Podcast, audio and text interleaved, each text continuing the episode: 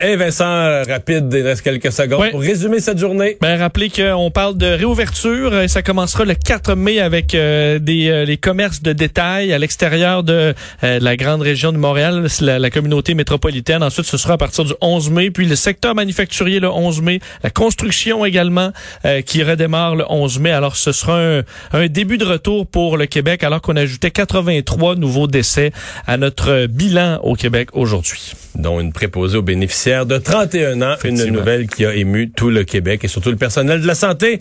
Euh, dans quelques instants, on retrouve Paul Larocque et l'équipe de LCN pour Cube. Je vous dis à demain. Le retour de Mario Dumont.